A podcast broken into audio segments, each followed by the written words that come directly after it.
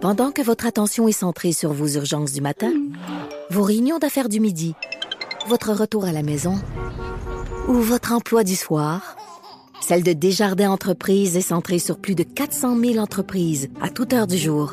Grâce à notre connaissance des secteurs d'activité et à notre accompagnement spécialisé, nous aidons les entrepreneurs à relever chaque défi pour qu'ils puissent rester centrés sur ce qui compte, le développement de leur entreprise. C'est 23. Patrick Lagacé en accéléré. Les meilleurs moments du Québec maintenant en moins de 60 minutes. Daniel Côté est le directeur général de Patro Villeray. C'est un organisme qui, entre autres, offre de l'aide alimentaire, mais pas seulement de l'aide alimentaire. Monsieur Côté, bonjour. Bonjour. Qu'est-ce que vous faites au Patro Villeray? En fait, je suis directeur général du Patro-Villeray. Et le Patro-Villeray, brièvement, c'est trois secteurs. Un secteur de loisirs, assez traditionnel, gymnase, piscine intérieure, auditorium. Il y a un secteur entraide, c'est de ça qu'on va parler davantage, dont la principale action, c'est l'aide alimentaire. Puis un secteur qui s'appelle prévention et sécurité urbaine, qui nous amène à travailler beaucoup dans la rue, dans les parcs, dans les cours d'école, avec les groupes de jeunes pour euh, gérer la violence. OK. Euh, pour avoir habité dans, dans, dans le quartier, je, je le souligne, c'est un organisme qui est très, très impliqué. C'est un, des, euh, un des pôles importants du communautaire. Je veux qu'on parle de sécurité alimentaire. Combien de personnes vous aidez et de quelle façon? Ben écoutez, pour faire une petite histoire brève, avant la COVID, on produisait environ 400 repas par semaine. Au temps le plus fort en, de la COVID, on a été jusqu'à 2000 repas par semaine. Actuellement, on est environ à entre 850 et 1000 repas par semaine. Ce sont des repas qui sont cuisinés, des repas congelés, qui sont pour une grande part distribués soit par le biais de notre papa roulante, les mardis jeudis. On a aussi, lorsque c'est la papa roulante, le repas est chaud. On a aussi une distribution de repas surgelés, puis également les gens peuvent prendre sur place. Et on travaille aussi avec d'autres organismes, je pense à la maison de quartier de Villeray, qui distribue aussi à sa clientèle des repas de chez nous. Donc 850 à 1000 repas congelés, euh, ça, ça, représente combien d'argent? Ça, ça coûte combien faire 850 à 1000 repas par semaine? Ben écoutez, je peux vous dire que euh, ça, ça, nous coûte grosso modo aux alentours de 4 repas par euh, 4 dollars par repas, par ce qu'on appelle nous une barquette, c'est-à-dire c'est le repas. puis ils sont la moitié actuellement est donnée, puis ceux qui sont vendus sont à 3 dollars 50. OK. Euh, c'est pourquoi il y a plus de gens qui en ont besoin depuis deux ans et demi? Ben, en fait, évidemment, il y a eu la, la COVID hein, qui a frappé de plein fouet à ce niveau-là. Euh, nous, ça nous a amené aussi à changer notre, notre stratégie. Avant, le repas surgelé, c'était très peu de... C'était surtout des repas chauds. Mais là, étant donné que c'était distribué par des bénévoles qui étaient la plupart des gens qui avaient 70 ans, ils ont été confinés. On s'est dit, oups, le repas surgelé, ça va être plus facile à distribuer. On peut le distribuer n'importe quand. Mm. Puis d'ailleurs, beaucoup de gens, euh, c'est un hasard, de la communauté artistique, des jeunes, des artistes émergents, des gens qui faisaient des réalisations se sont ramassés comme bénévoles par hasard chez nous et ont continué ce, ce mouvement-là. Et après la COVID, oups, on a senti qu'il y avait un peu moins de pression. Ça nous a permis de diminuer, mais plus bas que 1000, parce qu'en fait, on, on, se dit souvent entre nous, il y a un autre virus qui est arrivé, qui est l'inflation, puis qui frappe plus dur, évidemment, les gens qui sont plus vulnérables. Alors, la, la besoin est grandissant. OK. Euh, vous êtes un des organismes, un des 303 organismes qui reçoit des denrées de Moisson Montréal. Mm-hmm. Est-ce que vous est-ce que vous avez suffisamment de denrées de Moisson Montréal? Ben, écoutez, euh, avant la COVID, on recevait en moyenne 24 caisses de protéines, c'est-à-dire de viande, de euh, Moisson Montréal par semaine. De ce temps-ci, on est à peu près à 4 à 6 caisses par semaine.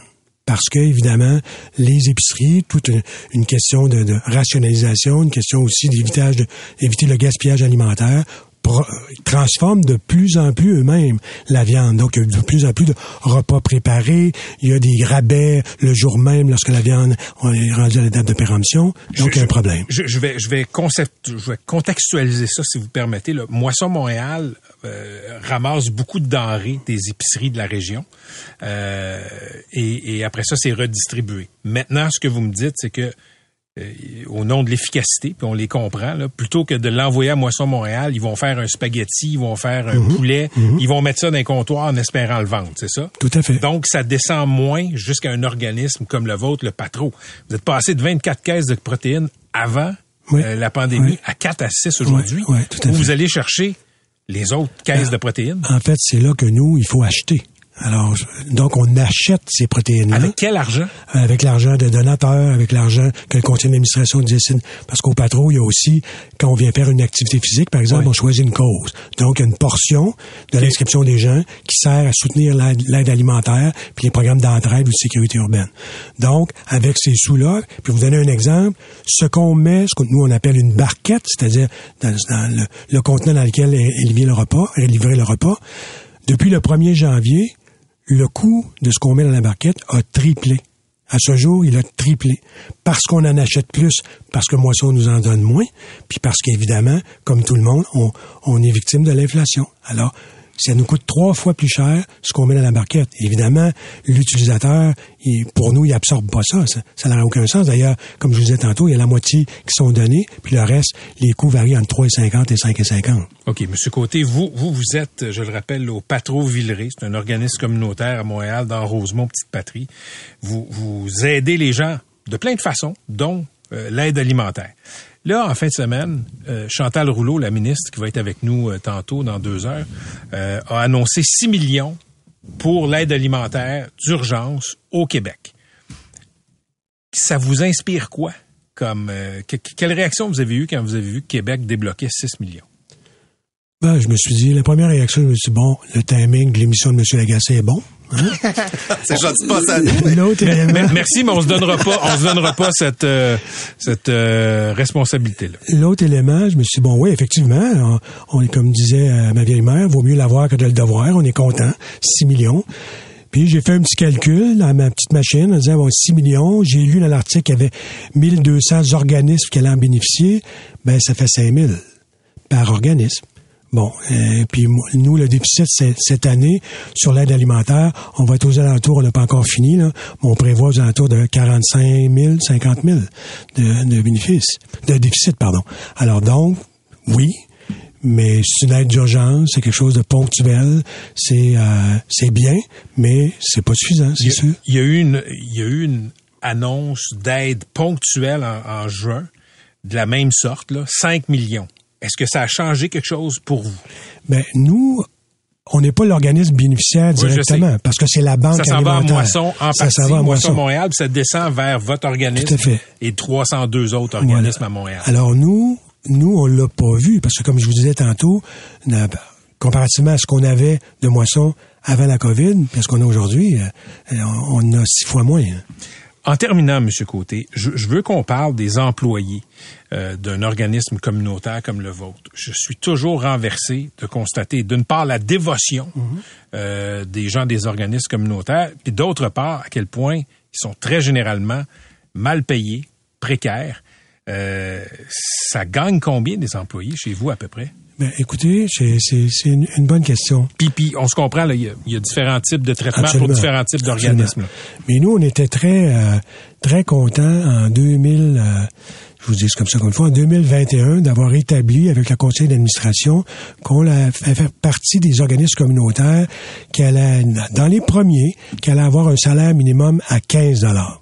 On était super contents de ça. Mais comprenez-vous qu'aujourd'hui, en 2022, on, on, on s'est fait rattraper là, à bras le par euh, l'inflation. Donc, c'est clair que il y a, euh, quand on parle, c'est toujours ça aussi, là, l'enjeu, quand on parle de lutter contre la pauvreté et l'exclusion, ce qui fait partie d'une des priorités de notre organisation, faut que tu dises, ben, la pauvreté, faut pas qu'elle soit dans mon organisation. Faut pas que mon monde, mes salariés, disent, ben, Daniel, oups, j'aurais besoin de l'aide alimentaire. Fait qu'il y a un enjeu euh, fondamental à ce niveau-là.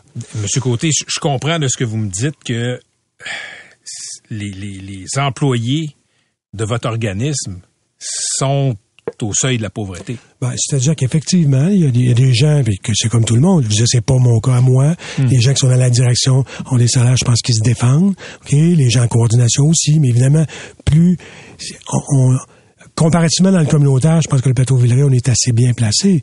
Mais c'est sûr que si on compare avec le secteur public ou le secteur privé, c'est incomparable. D'ailleurs, on a beaucoup de gens qui partent de chez nous puis qui s'en vont travailler par exemple au CIUS. Hein, le CIUS a fait une ponction importante. On est content pour les gens parce que puis c'est un peu ça aussi. Notre organisme c'est un tremplin à l'emploi. On a beaucoup de gens qui sont à un premier emploi, soit au niveau de leur âge, soit au fait qu'ils arrivent au Québec. C'est un premier milieu où ils, ont un véritable emploi, puis après ça ils passent ailleurs. Mais ça aussi, ça, ça fait partie de la précarité de l'organisation. Monsieur Côté, merci d'avoir été avec nous aujourd'hui. Un grand plaisir. Merci pour ce que vous faites euh, dans le quartier Rosemont. Daniel Côté, le directeur général de Patro Villeray, euh, qui offre entre autres de l'aide alimentaire.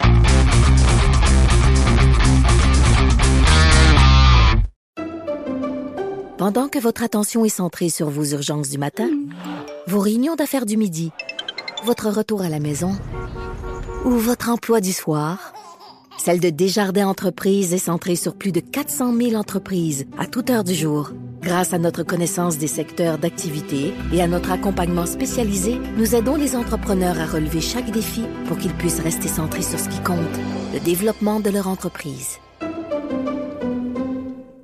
Pour la portion showbiz, ben, euh, Catherine a eu la bonne idée d'inviter deux personnes qui s'y connaissent en, euh, disons, indépendance alimentaire individuelle. Je vais traduire ça en français. Comment faire de la bouffe? Comment on l'apprend? Parce que... Nourrir aussi- et éduquer. Ben oui, ça aussi, c'est une façon d'assu- d'assurer sa sécurité alimentaire. Et on a invité euh, Jean-François Archambault, qui est directeur général de la Tablée des chefs, et son ami, euh, Ricardo Larivet, animateur bien connu, qui est le porte-parole de la Tablée des chefs. Messieurs, bonjour. Bonjour.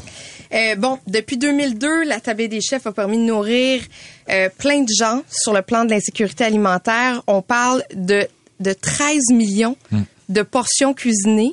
Et on dit que vous avez éduqué 45 000 jeunes en développant leur autonomie. Comment vous travaillez avec la Tablée des chefs? Qu- Qu'est-ce que vous faites concrètement, le, le, le travail à tous les jours? Jean-François. Euh, ben, euh, et- et- d'abord, merci pour l'invitation. Puis j'écoutais les gens de Banque Alimentaire juste avant, puis on les a croisés. euh, Il y, a, il y a- il y a tout un travail qui est fait Il y a en beaucoup ce de moment. high five qui sont en base. corridor. Oui, oui, vraiment.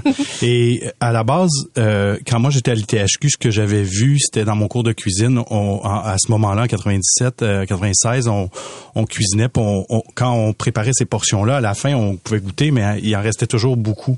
Et c'était toujours jeté. J'ai revu la même chose en hôtellerie, dans les grands banquets, tout ça. Je faisais, je travaillais après ça en hôtellerie. Fait que c'était vraiment à la base de mettre en place un programme de récupération de surplus alimentaire dans notre industrie, l'hôtellerie. La restauration un peu moins parce que la restauration gère mieux ses surplus et tout ça, mais vraiment en hôtellerie, en événementiel, dans les grands événements comme le sais, Grand Prix. Le Palais des Congrès, là, que ce soit à Montréal, à Québec ou peu importe où, là, tous ces congrès-là qui nourrissent des milliers de personnes, c'est incroyable la nourriture qui était jetée carrément au vidange et qui est récupérée maintenant grâce à la tablée.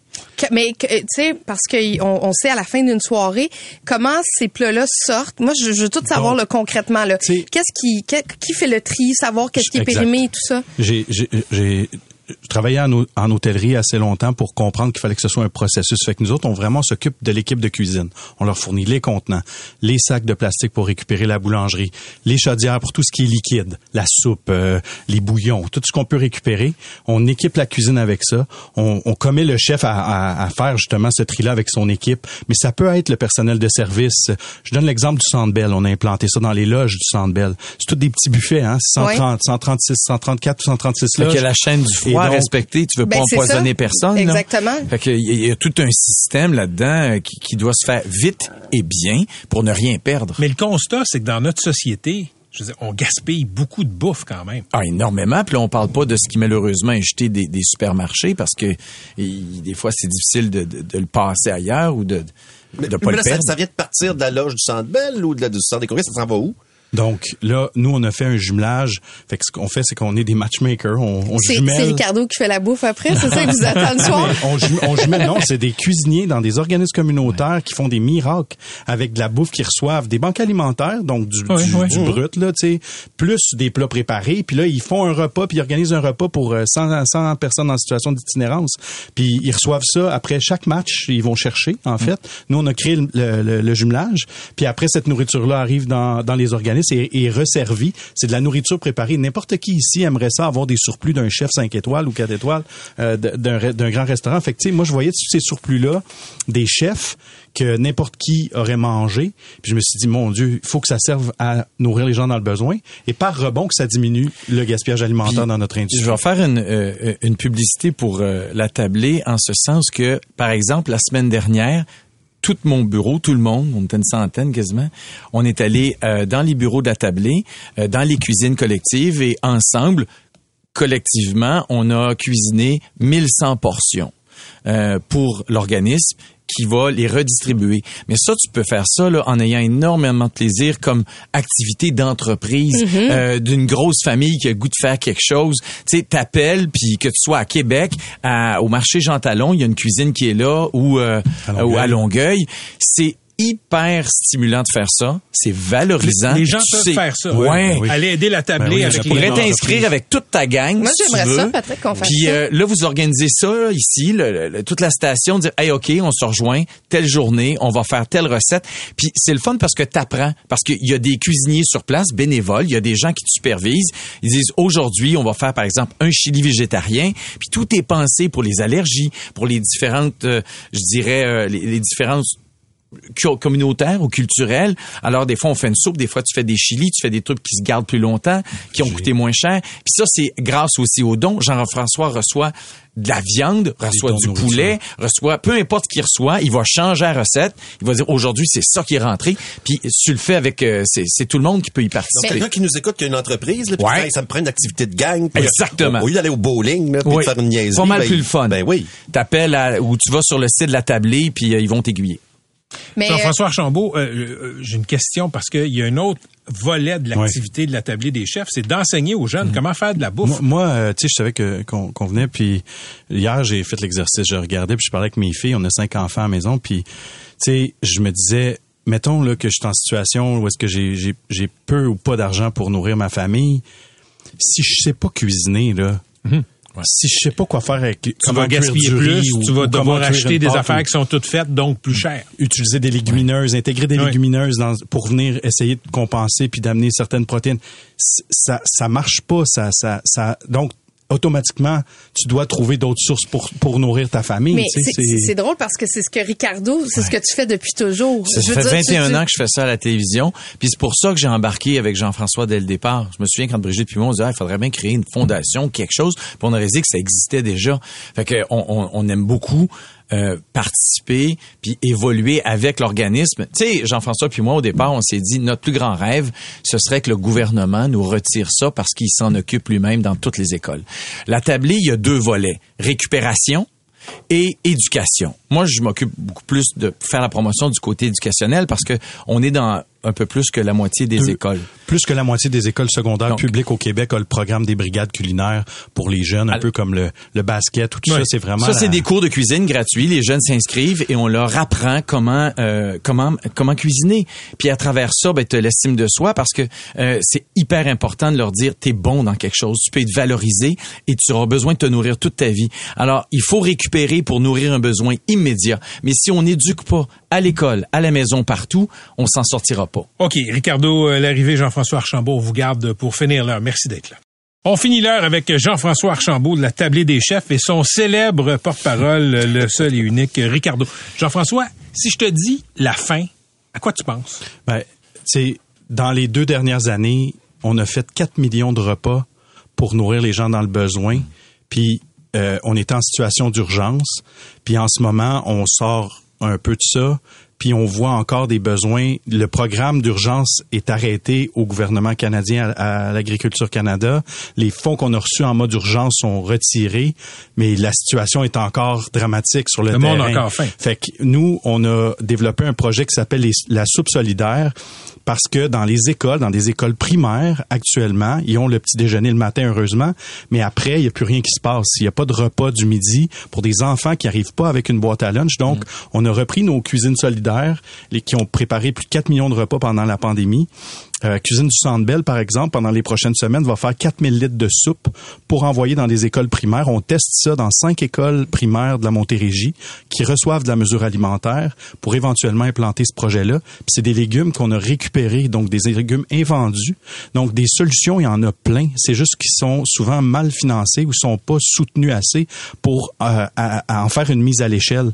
Il y a plein d'organismes communautaires qui font bien les choses puis qui sont pas reconnus à leur juste valeur. Fait que moi je dis aux gens, allez dans vos communautés, allez voir les organismes qui, qui font de- de- qui, qui aident les, les gens au niveau de la sécurité alimentaire, allez faire du bénévolat, so- soyons solidaires. Demandons à notre voisin s'il est bien, à notre euh, à, à- à nos, à- aux gens autour de nous pour mesurer Ben, ça. Dans les écoles, si on parlait avec Ben, Ricardo, ça n'a pas de bon sens que les enfants sens, mangent pas. Non, puis euh, c'est c'est vraiment un choix de société. Tu sais, je veux dire, euh, moi, je pense que pour notre futur, si on les nourrissait, demander à n'importe quel professeur, à n'importe quelle personne en service de garde, les enfants qui ont le ventre plein, ils apprennent pas mal mieux. Ils ont des chances beaucoup plus grandes de réussite, euh, d'écoute. C'est plus agréable pour toute la classe. euh, c'est moins épuisant pour le professeur. C'est un, un cercle qui, qui est pas si difficile à briser, mais c'est un choix. Est-ce qu'on veut nourrir nos jeunes dans les écoles? Puis euh, et puis nous deux, on est convaincus, on voit les chiffres. Oui, faut le faire. C'est la solution pour changer l'avenir du Québec en, au grand complet. Là. Ricardo, t'es es une bébite médiatique, t'as passé ta vie dans les médias, Oui. tu sais comment porter une parole publiquement. Là, on fait une émission spéciale. J'essaie d'en parler le plus souvent possible dans cette émission-là du problème de la faim. Mm. Il me semble que c'est un problème caché. Comment ça se fait que c'est pas à l'avant-plan comme ça, c'est difficile hein, aussi. Imagine un parent qui sait qu'il est même pas capable de, de nourrir son enfant convenablement pour aller à l'école. Les parents, ils aiment leurs enfants. C'est rare, là. Tu sais, je veux dire, la vaste majorité. Alors, t'es pas là pour te vanter que t'as de la misère à nourrir ton enfant, puis en même temps, tu vas te tuer puis t'ouvrir les veines pour le faire s'il faut. Je pense que encore une fois, on se dit toujours oui, mais là, c'est aux parents de le faire. Oui, mais moi, j'en ai vu assez des parents puis des enfants pour savoir que c'est aussi un grand, je le répète, un choix de société. Les Américains sont plus avancés que nous autres. Les Français, euh, il y en a énormément de pays qui se sont dit il faut nourrir les jeunes à l'école et, et, et puis ça va faire toute une différence. Est-ce que je, si je peux me permettre, juste avant que les- je, je voulais juste vous dire parce que c'est important aussi, on peut faire des dons hein, à la tablée des Oui, chefs. puis- vous allez sur le site de la oui, tablée des chefs. Puis en ce moment avec org. oui. Puis en ce moment avec euh, IGA, dans tous les IGA du Québec, avec l'aide de la sonde, on a sorti un mou pour fêter les 20 ans de la tablée. Ça fait 20 Un ans qu'on pomme. qu'on existe. Un mou de pomme Sans non alcool, alcoolisé. ouais. Les enfants peuvent le... Et il y en a seulement 15 000 bouteilles à travers tous les IGA au Québec. Il y a des en- petits dès maintenant. avatars Ricardo partout. Merci Jean-François. Archambault de la tablée des chefs. Merci pour ce que vous faites. Merci euh, Ricardo, toujours un Plaisir. plaisir de te croiser. Accueille en studio, euh, comme on le fait de temps en temps, Joël Nawej Carl Itage. Euh, on l'accueille pour parler de toutes sortes de choses. Il est venu nous parler de Côte-des-Neiges, son quartier, il est venu nous parler du patois, Mhm. du parler des jeunes Montréalais de notre époque. Et là, on va parler de la fin. Salut Joël. Salut, ça va bien tout le monde? Oui, Oui. merci, merci d'être là. Merci le, à vous. Le mot fin, ça t'inspire quoi? Ben, fin, F-A-I-M, ben, ça inspire que on est tous pareils, on a tous un estomac, et, mais malheureusement, il y a encore des disparités en termes d'accès à, euh, pas uniquement accès aux denrées, mais d'avoir accès à des ressources pour avoir des denrées, parce que les denrées, il faut avoir de l'argent. Alors, ça inspire le fait qu'il y a encore beaucoup à faire et il y a encore beaucoup de gens qui ne mangent pas, malheureusement, même dans un pays dit industrialisé ou du first world qu'on pourrait euh, considérer euh, le Canada faisant partie de l'Occident, mais il y a encore ces problèmes-là qui sévissent encore. Et puis, selon moi, c'est déjà une très belle initiative que euh, d'en parler. J'avais écouté l'émission que vous avez fait avec Jean-Sébastien Patrice, Oui. que, que je salue, que je connais Du Multicaf, du Multicaf, Côte-des-Neiges, justement ouais. de, de, de Côte-des-Neiges. Alors, je pense que dans cette mouvance du temps des fêtes, où est-ce qu'on pense beaucoup aux autres, c'est très important de pouvoir le mettre de l'avant. Mais même en dehors de ça, il faut que, ça continue à faire des vagues, continue à faire des échos. Et puis, un peu comme il avait mentionné, c'est, important de pouvoir aider, pas uniquement euh, économiquement, oui, ça aide, mais aussi de, de donner du jus de bras, en quelque sorte. Alors, pour aider à contrer la Donc, faire du bénévolat. Oui, faire du bénévolat. Puis euh, c'est un peu comme euh, à l'extérieur, je parlais avec St- l'illustre Stéphane Fallu. C'est dans Ouais, qui l'idée s'en vient ouais. qui s'en vient justement tantôt. C'est dans l'idée aussi que tout le monde, on a le même nombre d'heures par jour, mais c'est une question de réorganiser notre temps dans l'idée où est-ce que tout le monde devrait au moins faire du bénévolat, ne serait-ce que à concurrence d'une heure par semaine ou une heure par mois. Euh, et puis on peut se dire facilement là va vite sortir la carte, j'ai pas le temps, mais on peut se dire aussi, hey combien d'heures t'as passé sur Netflix cette semaine à regarder combien d'épisodes ou combien de saisons? Mais finalement, à chercher qu'un épisode. à chercher quel épisode à regarder parce qu'il y a tellement de chaînes et tout. Alors dans cette idée-là, où est-ce que c'est on est capable de s'asseoir, regarder back à back 4 5 épisodes qui durent 30 minutes, 45 minutes, une heure chacun. On devrait être capable de pouvoir penser à plus grand que soi et pouvoir s'impliquer de manière volontaire aussi. Joël, tu as déjà eu recours à des comptoirs alimentaires? Oui. J'ai eu recours au comptoir alimentaire du euh, euh, du comité social Centre-Sud que j'ai connu pendant que j'étais en période de transition par rapport à euh, ma carrière professionnelle en ressources humaines que je voulais délaisser parce que je me je m'y sentais plus à ma place parce que moi mon combat c'est vraiment le combat de l'inclusivité puis la diversité puis dans le temps c'était pas à la mode encore.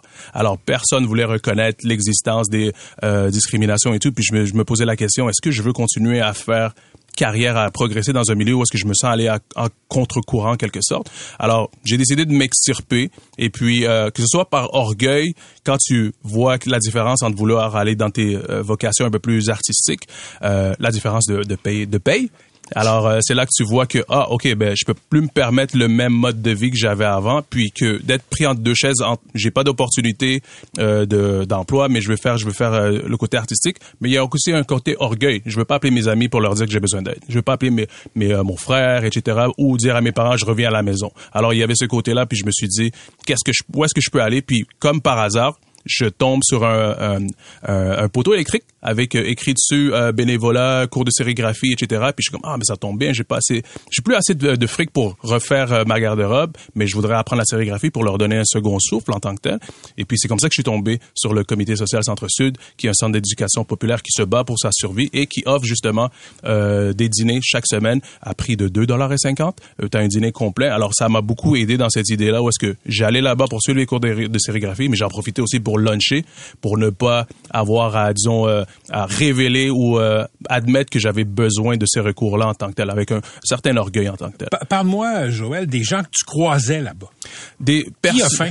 Tout le monde a faim. Alors c'est là qu'on voit toute la diversité humaine, autant des gens qui peuvent être en âge avancé, autant des jeunes beaucoup plus jeunes que moi dans la vingtaine, mais mauvaise passe, mauvais mauvais choix, mauvaise fréquentation ou concours de circonstances, conjoncture économique, que ce soit ben, l'entreprise pour laquelle ils travaillaient a fait faillite, euh, puis là du jour au lendemain, mais ton mode de vie est plus le même, tu te fais évincer parce que tu peux plus payer ton loyer et tout. Alors ça a permis de relativiser certaines choses parce que je me suis dit ok ben peut-être que c'est pas si pire, je vais être capable. Si ces personnes-là sont aptes à garder le sourire malgré tout, ben il y a, y a, y a peut-être euh, pas uniquement de la lumière au bout du tunnel, mais un beau gros soleil. Mais, euh, mais tu le sentais, ce sourire-là, Joël, Ah, mais oui, quand c'est- tu, tu, allais fréquenter les comptoirs alimentaires? Ah, Absolument, c'est l'humanité. Disons, c'est l'humanité. Des, euh, on va l'appeler de toutes les flaflas sociaux, les statuts sociaux. T'es plus Monsieur un tel conseiller en ressources humaines. T'es plus Monsieur docteur, Madame l'avocate, maître, etc. T'es n'importe qui d'autre prénom. quand même. Quand tu y vas, c'est pour la première fois, tout ça, il y, y y a un stress, une nervosité. Absolument, parce que il y a, il y a un côté aussi, il y a une certaine stigmatisation où est-ce qu'on va regarder les croches, comme on pourrait dire, certaines personnes. Ah, que tu vas à l'épicerie, toi qui a pas besoin de coupons, mais tu regardes la personne qui utilise le coupon, regarde-les, euh, lui, euh, il est pas capable d'avoir une job, ça doit être un paresseux, etc. Fait qu'on est facile à pouvoir poser un jugement, ne serait-ce que par la disposition du contenant, mais de s'attarder au contenu en allant dans ces organismes-là. C'est là que tu vois toute l'humanité derrière ça, puis des gens qui arrivent à garder le sourire, puis c'est tellement tout le monde sur le même piédestal où est-ce qu'on veut tous en sortir. Puis c'est un peu comme le dicton le dit, la seule, la- le seul point en commun que l'homme riche et l'homme pauvre ont, c'est que aucun des deux a jamais assez d'argent. L'homme riche en veut plus, puis l'homme pauvre en veut plus. Alors dans cette idée-là, où est-ce qu'on veut tous combler nos besoins primaires de base, et puis dans ces instances-là, tout le monde sait pourquoi on est là. Il y a personne qui va te poser la question sur pourquoi tu es ici, c'est quoi ta provenance, ou juger euh, la- le contexte dans lequel euh, tu te- tu t'es situé pour l'instant. On est là pour aider et se faire aider. Joël, c'est toujours un plaisir de t'avoir à ce micro et particulièrement aujourd'hui. Pareillement, pareillement. Merci beaucoup d'avoir été avec nous. Ça fait plaisir, au plaisir.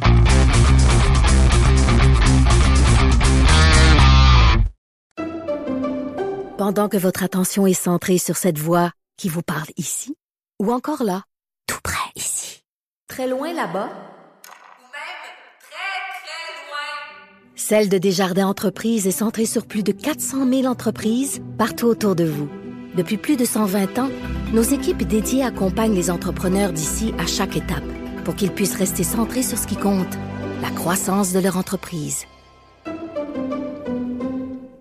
Des chansons qui nous font du bien. Vive le vive le vent, vive le d'hiver.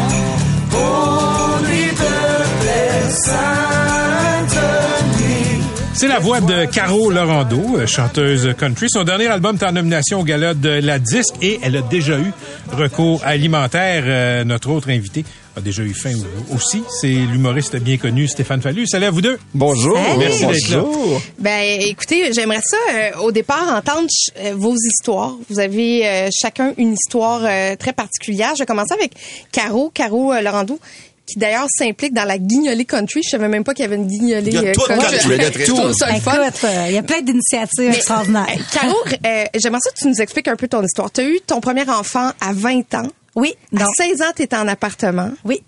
Et là, euh, quand tu as eu ton premier enfant, ben finalement, tu en as eu deux autres par la suite. Mais c'est là qu'est arrivé euh, l'expérience de dire j'ai peut-être plus assez de moyens pour pouvoir nourrir tout le monde. Oui, puis en fait, euh, l'histoire, c'est que j'étais au cégep de Grimby dans ce temps-là, puis mon conjoint euh, à l'époque était aussi au cégep. Et euh, il y avait, en fait, c'est des étudiants qui nous côtoyaient qui avaient suggéré notre nom pour un panier de Noël, tu sais, dans le fond, Aïe, pour, aïe, aïe. parce que euh, puis dans le fond c'est c'est ça que ça m'a fait réaliser c'est qu'à cette époque-là ben c'était une, c'était une honte un peu tu sais de dire ben Ouais. c'est plus difficile euh, tu sais je dis souvent que la période des fêtes on est sollicité parce que faut acheter des cadeaux parce que tu sais faut euh, fait que maintenant on va Il faut bien manger, puis beaucoup Ben, manger. Il faut bien paraître aussi. Ouais. oui, Ouais, c'est ouais. ça. Fait que sur le coup, j'étais hyper gênée. Écoute, moi, je me souviens encore le- de la boîte, puis la grosse boîte de Rice Krispies, puis j'étais tellement mal à l'aise. Puis après ça, je me disais, ben c'est c'est gentil, tu sais. C'est- Ça m'a fait chaud au cœur, tu sais. Puis après ça, ben il y a eu des périodes, c'est ça. J'ai eu d'autres enfants, tu sais, en bas de la trentaine, où que comme ben des familles on calcule ce qu'on met dans le panier, on arrive à la caisse, oups, ça passe pas, on va enlever ces deux items-là. Avec les enfants autour? Euh, oui, C'est- arrivé. Oui. Ah, mon Dieu, c'est Oui. gênant, hein, ça? Oui. Puis, puis par la suite, je disais, puis mon, mon, mon chum qui est à l'écoute sûrement, euh, j'ai tellement répété ça. Je disais, tu sais, chérie, moi, là, je veux pas nécessairement être millionnaire pour avoir des 100 000 dans mon compte, mais je dis le jour où que je vais pouvoir aller faire l'épicerie, mettre ce que je veux dans mon panier, je vais être riche. Aujourd'hui, je peux dire que je suis riche, tu sais, je suis choyée, là. Aujourd'hui, je, je peux vivre ça, mais ça n'a pas toujours été comme ça. Je vais passer à Stéphane. Oui. Stéphane, bon, euh, on, on connaît un peu l'histoire. Tu es un enfant de la DPJ. Oui, on peut dire ça. Enfance euh, assez euh, difficile. J'ai lu dans des articles, tu disais que vous aviez de la misère à joindre les, J'ai vécu les la, deux la- bouts. tu sais, très jeune, à l'âge de 5 ans. je- on dirait que quand Noël arrive, je pense à ça. C'est- C'est une période très émotive pour moi. Euh, J'ai 5 ans. Je suis dans une famille d'accueil dysfonctionnelle. C'est- C'est c'est le système, tu sais, à l'époque. Et euh, le- on mangeait pas. On n'avait pas de bouffe. Fait que, le, tu sais, à 5 ans, j'allais me promener pour pas, euh, tu sais, pendant le dîner, je m'en allais dehors. J'allais marcher parce que j'avais pas de bouffe. Puis les profs ont réalisé, ils m'amenaient des repas à tous les jours. Euh, c'est c'est- cette pauvreté là j'ai volé dans un dépanneur Ouais, pour, pour ma famille pour qu'on puisse manger un repas je m'en souviens j'ai volé du steak haché pour qu'on puisse manger Est-ce que tu t'es fait prendre? je ou, me suis euh, pas fait prendre j'avais cinq ans et demi six ans à peu près autour de ça j'étais parce que je voulais qu'on mange ce repas là parce que c'est ça le truc c'est c'est de voir le regard des gens pour les parents aussi ils étaient pauvres là tu sais c'est- un système là mais de voir les gens qui te regardent, puis il y en a qui agissent, puis il y en a qui font rien, qui font qui fait pitié. Puis il y en a qui agissaient, qui m'amenaient un manteau. Tu sais, à un moment donné, il y en a une voisine que je connaissais pas pantoute, elle m'a donné un manteau d'hiver, ben j'en avais pas. J'avais un vieux manteau trop grand, troué, parce que c'est ça la pauvreté. Puis quand t'es pauvre, ben t'es, les gens ont un regard sur toi, puis le regard que les gens ont sur toi, c'est quelque chose que j'ai que j'ai encore aujourd'hui. Quand je vois quelqu'un qui est dans la rue en train de quêter, je vois, je me vois à cette époque-là ce que j'aurais pu être si j'avais pas eu ce cheminement-là puis cette force-là intérieure, tu sais. Mais t'as pas ce regard-là sur ces gens-là parce que tu l'as connu. Je l'ai, ben j'ai cette empathie-là, en voulant dire, je sais que c'est, je le juge pas. Il y a pas de jugement là-dedans, puis c'est ça les dons. Tu sais, ce qu'on parle, cette année, c'est hallucinant comment les gens ont besoin, puis on le sait, on en parle. Mais moi, c'est le concret que je veux voir. Je suis tanné des paroles. Le, le concret, là, c'est c'est que tous mes chums qui ont de l'argent, je leur dis, avez-vous fait une épicerie de plus? Avez-vous donné un 1000 pièces de plus? Vous partez en voyage, ça va vous coûter 5000. T'as-tu pensé de mettre 25% de ton budget là-dessus cette année pour aider un peu plus? T'es-tu capable de donner, lâche ta une série Netflix, puis va donner un 4-5 heures de bénévolat, de vrai temps, d'écouter du monde, de parler avec eux autres? C'est ça pour moi du concret. C'est d'en parler aujourd'hui, mais c'est d'en parler demain, d'en parler dans six mois. Moi, j'en ai fait euh, à une époque. J'avais fait des, des paniers de Noël justement avec euh, l'entreprise pour laquelle je travaillais, puis on était allé les les porter dans, dans les familles. Il y avait une année où la famille voulait pas nous voir, puis pour les raisons que t'expliquais, euh, Caro. Ouais. Puis une année, il y a une dame qui pleurait, tu sais, quand elle a reçu euh, le, le panier, puis je me disais, c'est- est-ce que c'est la meilleure façon de faire ce bénévolat-là? Est-ce qu'on peut faire plus? Comment on peut vraiment, c'est- c'est- c'est-tu les heures à donner? Tu parlais du bénévolat. C'est-tu les sous? Qu'est-ce qui peut faire la plus grande différence? Mais c'est de leur donner de la dignité à ces gens-là. C'est de les écouter, de savoir ce qu'ils veulent eux autres aussi, des aider pour s'ils sont dark parce qu'ils sont dans dans drogue, dans dans des mauvais choix de vie, c'est de pouvoir leur donner un modèle positif. Ouais, l'écoute, hein, c'est beaucoup euh, quand on est à l'écoute des gens là. euh, Caro, euh, j'écoute, j'écoute ce que euh, euh, Stéphane Fallu vient de dire sur le fait, bon, on interpelle personnellement les gens. C'est-tu ça la solution? Le- je sais que la- la- la- la charité, c'est une bonne chose, mais c'est pas comme ça qu'on va soulager la faim. C'est des politiques publiques, me semble, qui Oui. vont changer des affaires. Ben oui, c'est sûr. Et puis, ben le- le- les gens en soi aussi, je pense qu'il faut, euh, tu sais, quand, quand je disais la, la, la honte, c'est de pas être gêné de demander de l'aide, là, tu sais, qu'on parle de, parce que ça, ça l'engendre plein de choses. Ça, c'est, moi, j'ai fait de l'anxiété. euh, J'en doute pas. Tu sais, euh, c'est c'était- c'est pas le fun là, quand que tu Non. sais pas, puis là tu t'appelles ton ami parce que là tu dis ben là cette semaine vraiment je pourrais-tu me prêter euh, de l'argent parce que là faudrait que j'aille faire l'épicerie, tu sais? Puis encore là, il faut rembourser plus tard. Oui, fait que là tu t'endettes, puis là c'est ça tu t'endettes, puis c'est- c'est c'est comme ça, fait que puis là tu ça génère de l'anxiété. Fait que tu sais de de de je pense que à la base les gens de de de, de bien d'accepter notre situation, Ouais. de, de demander de l'aide, puis après ça oui l'implication de la société euh, que ça soit en bénévolat. C'est un plaster souvent. Que ce soit Oui, en bénévolat, que ça soit oui en don, euh, les gens, euh, tu sais, ils- là c'est une période difficile pour, je pense, encore plus de, de, de gens, mais on peut, je pense, donner peut-être des petits montants, mais ça fait une grande différence au bout du compte. OK. Caro Lorando, Stéphane Fallu, on vous garde pour la pause. On va finir l'heure avec vous. Merci d'être là. Oui, on va, on a étiré la chronique showbiz pour nos deux euh, invités. Caro Lorando, chanteuse, et euh, Stéphane Fallu, humoriste, qui ont tous deux euh, connu la fin. Euh, Catherine, continue. Ben, j'aimerais ça qu'on parle un peu de votre implication parce que si vous avez connu l'insuffisance alimentaire, ça a dû transformer quelque chose chez vous. Et ce que j'en comprends, c'est que vous redonnez. Euh, donc, comment vous donnez personnellement, chacun l'un et l'autre, et collectivement aussi?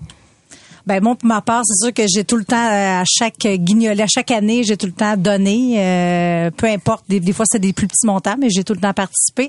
Et là, cette année, quand on m'a demandé de, de, de mettre ma voix sur cette chanson-là pour promouvoir, l'idée, je la trouvais bonne aussi parce qu'on est huit artistes qui viennent de, de, de, de régions différentes. Donc on a on a comme euh, l'Outaouais, on a la Gaspésie, moi je suis au Saguenay. Donc de réunir plus de gens, d'en parler.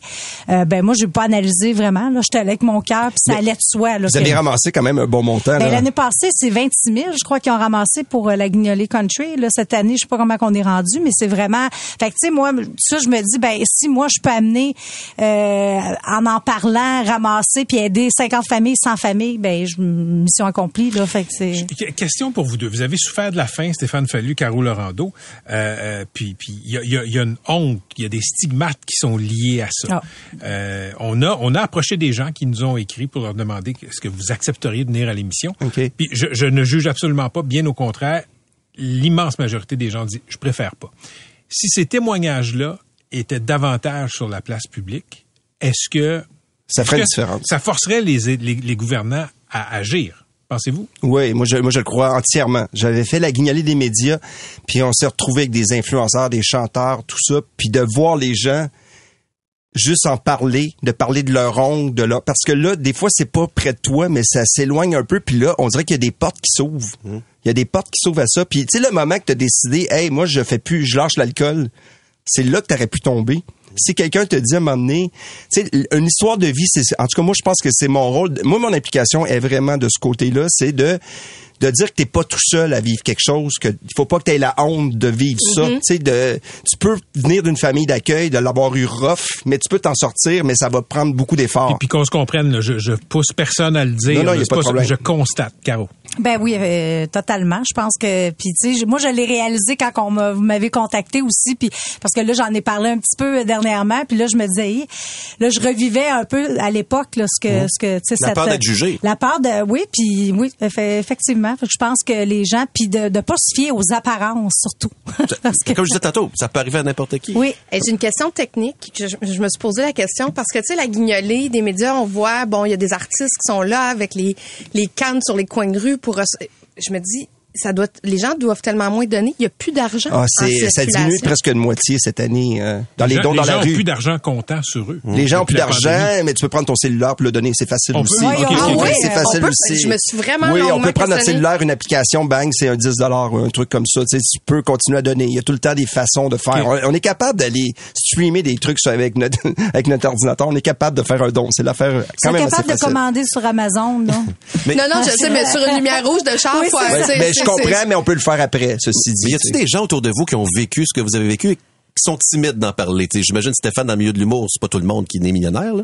Euh, non, il y en a qui ont eu ça rough, qui sont capables d'en parler. Des fois, qui vont venir me voir à côté, te dire, hey, bravo, euh, Steph, euh, ça m'a touché parce que Ouais. moi, je n'ai eu besoin.